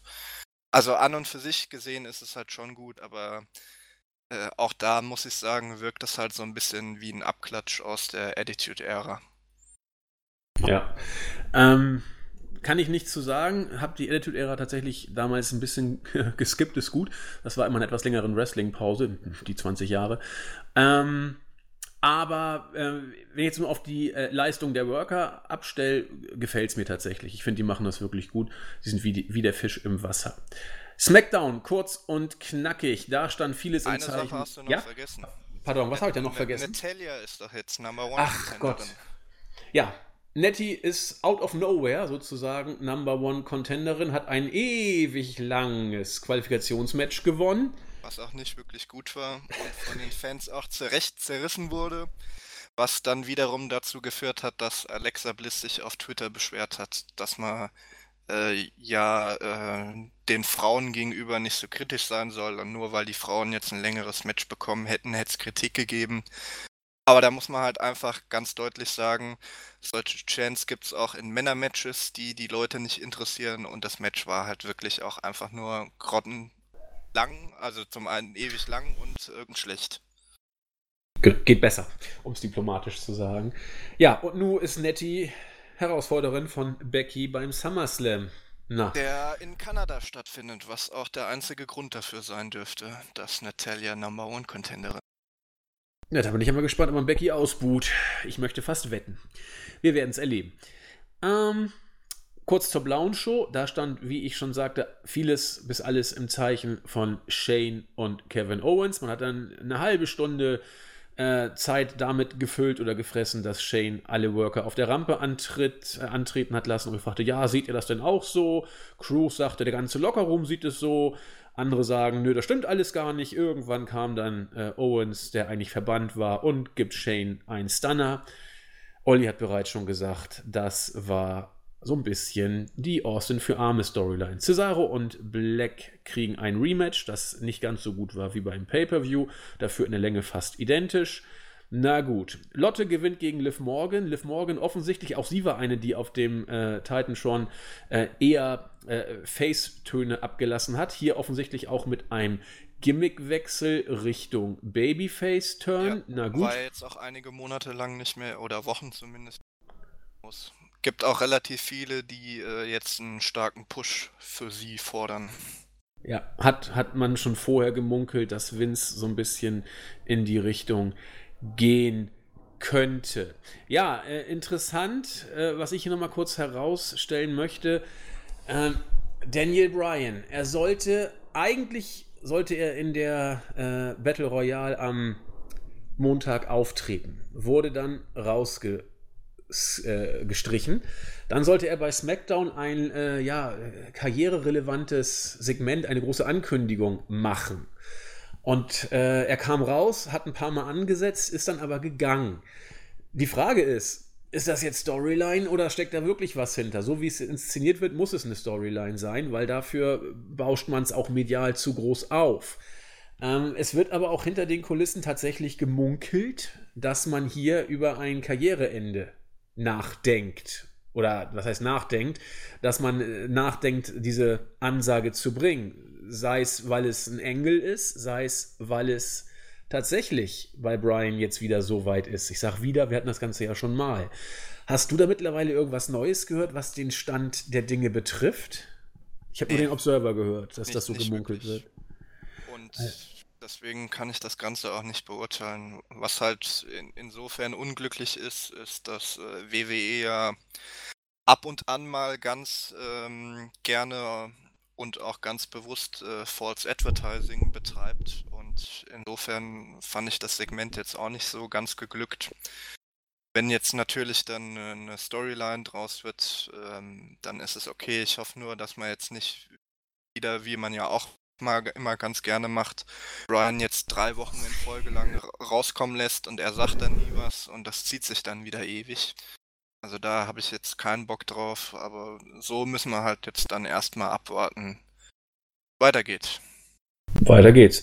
Ja, ähm, die Kabuki Warriors, auch ganz süß. Asuka und Kerry Zane hatten ja in Japan sich ein Contender-Herausforderungsmatch äh, erarbeitet. Das wurde dann wochenlang totgeschwiegen. Jetzt hat man es auf die Karte gepackt. Äh, sie haben es gewonnen, allerdings nach 1.30 Uhr durchaus zählen. Ja, das wird dann wohl auch noch auf dem SummerSlam auf die Karte kommen. Was hatten wir sonst noch, Olli? Ember Moon ist jetzt auch Number One Contenderin auf die SmackDown Women's Stimmt. Sie wird es zu tun bekommen mit Bailey. Bailey, genau. Ich weiß, Hat haben wir eben drüber gesprochen. aber muss man halt auch erstmal abwarten. Ja, bei SmackDown traten sie noch zusammen an. Und jetzt werden sie es dann beim SummerSlam. Also es ist relativ viel schon fix für den SummerSlam. Also wundert mich ein bisschen. Aber das ist der Stand der Dinge. Was man auch noch erwähnen kann, ähm, genau wie bei Raw, da hat ja, hatten wir noch nicht erwähnt, äh, Cedric Alexander äh, als Fortführung seiner großartigen Gary was Garbut Vorstellung in der vergangenen Woche, wo er zwei, zwei Minuten verloren hat, hat er ja diesmal überraschend gegen Drew McIntyre gewonnen. Auch ähm, krass, ja. Da, da wird es aber wahrscheinlich nicht auf ein SummerSlam-Match rauslaufen, weil ja gemunkelt wird, dass McIntyre gegen den Undertaker antreten wird beim SummerSlam. Ja, aber bei SmackDown hatten wir sowas ähnliches, wo Apollo Crews überraschend gegen Andrade gewonnen hat. Stimmt. Mal gespannt, ob da noch was draus wird. Ja, die beiden hatten ja schon vorher auch mit, mit Cruz und Selina Vega immer so ein bisschen was zu tun, in Anführungszeichen könnte durchaus sein, dass hier irgendwas. Ja gut, ob es für die Maincard reicht, werden wir sehen. Olli sagt, wir müssen auf die Tube drücken. Ähm, ja, deswegen... eine, eine, Sache würde ich noch ganz gerne erwähnen. Und zwar äh, gab es ja ein Backstage-Segment, wo Ali zu Shinsuke Nakamura gekommen ist und ihm zum Titelgewinn gratuliert hat. Also da könnte uns die nächste IC-Titel vorstehen. Fände ich nicht schlecht, das Match im SummerSlam. Ali gegen Nakamura. Wenn es genug Zeit kriegt, könnte man da durchaus was draus machen. Vor allen Dingen, weil Alis äh, ähm, Promos oder seine Vignetten die letzten Wochen fand ich jetzt auch wirklich gut und da hat man es jetzt auch wirklich nicht übertrieben. Ich glaube, es gab zwei oder drei Vignetten und jetzt kommt er zurück in die Shows. So ist es in Ordnung. So hätte ich mir das auch bei Alistair Black gewünscht. Sehr schön. Damit kommen wir ganz kurz zu Fight for the Fallen. Dann machen wir einen Deckel drauf, würde ich sagen. Olli. Also, äh, Pre-Show habe ich nicht gesehen, da kann ich äh, nichts zu sagen. Dann äh, erstes Match, äh, Six-Man-Tag, MJF, Semi Guevara, äh, Sean Spears, äh, also quasi drei Heels gegen Darby Allen, Jimmy Havoc und Joey Janella, der ja, ja so ein bisschen Tweener ist aktuell in den Shows. War ein ganz guter Opener, aber nichts, was mich jetzt äh, wrestlerisch äh, unbedingt gecatcht hätte. Ähm, was halt sehr gut war, war wirklich das äh, Heel Character Work von äh, MJF, Guevara und, und Spears. Ähm, ich gehe auch davon aus, dass die alle drei eine relativ große Rolle in den TV-Shows dann einnehmen werden. Brandy Rhodes gegen Ellie war überhaupt nichts. Also Brandy Rhodes hat sich leider wrestlerisch äh, überhaupt nicht weiterentwickelt. Was äh, ganz gut war und erwähnenswert war, äh, Awesome Kong ist dann quasi als ihr Bodyguard aufgetreten und nach dem Match kam dann äh, Aya Kong raus, die ja in Japan äh, eine ziemliche Legende ist und da könnte uns jetzt bald ein Kong gegen Kong Match bevorstehen, was äh, sicher ganz gut wäre, wenn beide ihre Leistung abrufen. Bei Awesome Kong weiß ich jetzt halt nicht, wie es bei ihr wrestlerisch aussieht vor zehn Jahren bei TNA hat sie halt wirklich mit zu den besten Frauen gehört. Ähm, aber da muss man jetzt dann halt abwarten, weil ich habe jetzt die letzten Jahre nichts von ihr gesehen. Kann ich jetzt nicht großartig beurteilen, auf welchem Leistungsniveau Niveau sie sich noch befindet. Dann das Freeway Tag Team Match, äh, Dark Order, Evil Uno und Stu Grayson gegen Angelico, Jack Evans und äh, Jungle Boy und Luchasaurus.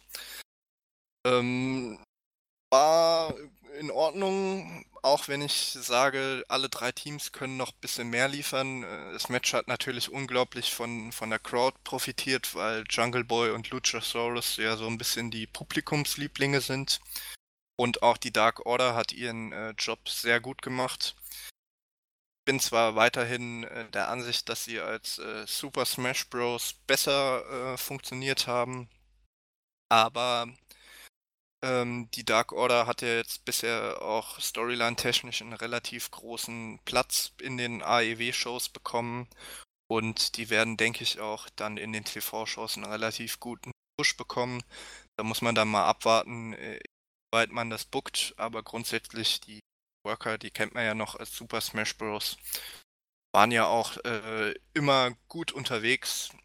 Und da muss man jetzt mal warten, wie sie in ihrer neuen Rolle dann eingesetzt werden. Äh, nächstes Match Adam Page gegen Kip Sabian. Ja, hat mich jetzt nicht unbedingt täuscht, aber hat mich halt auch nicht wirklich mitgenommen, was vielleicht auch daran liegen könnte, dass halt klar war, dass Page vor seinem ähm, Titelmatch gegen, gegen Jericho auf jeden Fall gewinnen wird. Mit knapp 20 Minuten fand ich es dann auch, hat es ein bisschen gezogen, war mir ein bisschen zu lang. Äh, nächstes Match Lucha Bros, also Pentagon Jr. und Ray Phoenix gegen äh, SoCal Anson Sword, äh, Frankie Kazarian und Scorpio Sky. Fand ich so ganz gut. Also ähm, bei äh, Kazarian und Sky und natürlich auch Daniels, wenn er im Ring steht, sieht man halt schon so ein bisschen, dass sie jetzt ein äh, bisschen zum älteren Semester gehören. Haben natürlich teilweise immer noch großartige ähm, Matchleistung drin, aber hier war klar, dass man jetzt nicht so viel äh, Highspots und Flippy Shit wie beim äh, Lucha Bros gegen Young Bucks Match sehen wird. Aber insofern fand ich es halt gut gelöst, dass das Match dann auch nur 15 Minuten ging. In den 15 Minuten hat es auch voll unterhalten und ähm, hat meiner Meinung nach auch die Sterne-Marke durchbrochen. Dann meiner Meinung nach vielleicht sogar das beste Match ähm, am Abend. Kenny Omega gegen Shima fand ich mal wirklich äh, von beiden sehr stark geworkt. Hat mich auch gefreut, dass äh, Shima jetzt wirklich mal Zeit in einem seiner AEW-Matches bekommen hat. Hat meiner Meinung nach bewiesen, dass er auch immer noch zur Creme de la Creme ähm, rein wrestlerisch gehört und äh, gerade der ähm, oder die Meteora von quasi von den Zuschauerrängen auf einem am Tisch liegenden auf einem Tisch liegenden Kenny Omega war halt wirklich äh, ein Spot, den man so nicht alle Tage sieht und der auch wirklich, ähm, wie man so schön sagt, äh, das Dach von der Halle angehoben hat, weil die Fans waren auch in dem Match sehr stark drin. Und am Ende hat natürlich Kenny Omega gewonnen, der äh, in den AEW-Shows dann auch eine größere Rolle als Shima spielen wird. Aber das hat wirklich äh, Lust auf mehr gemacht. Ich hoffe, dass äh, Shima dann auch später weiterhin regelmäßig für AEW antreten wird. Und da wäre ich auch schon hier bei dem Match wirklich bei viereinhalb Sternen äh, dabei. Ungefähr dieselbe Wertung könnte man auch dem Main Event geben. Ähm, beiden haben wirklich, also äh, Young Bucks, Matt und Nick Jackson gegen die Brotherhood, Cody und Dustin Rhodes beiden haben wirklich äh, sehr gut ihren Kontrast ähm, gebracht. Also zum einen zwischen den Highflyern Young Bucks gegen doch eher, äh, ah, ich will jetzt nicht sagen Matten-Wrestling, aber die doch eher solideren ähm, Cody und Dustin Rhodes. Dazu hatte man ja noch den Storyline-Aufbau, dass sich die Bucks so ein bisschen ähm, über die Szene nach dem oder die Versöhnung von Cody und Dustin nach ihrem gemeinsamen Match lustig gemacht haben, was ja vor allen Dingen Dustin Rhodes so ein bisschen persönlich genommen hat. War letzten Endes meiner Meinung nach vielleicht einen kleinen Ticken zu lang, also hätte man äh, auch früher beenden können und ähm, Ansonsten fand ich es halt, wie gesagt, gerade deswegen gut. Das hatte ich ja beim letzten Young Bucks Match äh, so ein bisschen kritisiert, dass da halt viel Flippy Shit um des Flippy Shits willen dabei war. Und das war halt hier wirklich nicht äh, der Fall, weil man halt hier auch wirklich eine Storyline dahinter hatte und äh, sich daran auch schön abarbeiten konnte. Und dass es dann halt zwar durchaus Highspots gab, aber äh, dass alles eben eine gewisse Struktur hatte und nicht einfach alle 20 Sekunden irgendeiner einfach nur irgendein, für irgendeinen Spot durch die Luft geflogen ist. Also insofern hat das Match ähm, gerade in dem Aspekt geliefert und würde dem Match dann halt auch ähm, viereinhalb Sterne geben. Ähm, wer die Show noch nicht gesehen hat, wie gesagt, kann die sich absolut angucken. War, war eine gute Show, die Crowd war sehr gut. Und insbesondere die letzten drei Matches waren dann halt auch wrestlerisch sehr überzeugend. So viel zu Fight for the Fallen. Mussten wir leider jetzt ein bisschen schneller machen, weil ich nicht so viel Zeit habe. Deswegen besprechen wir auch heute nicht den G1, aber ich kann versprechen, das wird nächste Woche dann alles nachgeholt werden. Boah, mit den großen Worten des Versprechens äh, beenden wir die heutige Show, denn Olli hat noch Anschlusstermine, wie man so schön sagt. Bin froh, dass wir es heute hingekriegt haben, sonst wäre es die nächsten Tage nämlich zeitlich sehr gestresst gewesen. Deswegen, gar nicht lange große Worte machen. Wir sind fertig für heute, freuen uns auf die nächste Woche, wünschen euch ein schönes Wochenende, genießt das Wetter, bleibt gesund. Bis bald. Tschüss. Gute.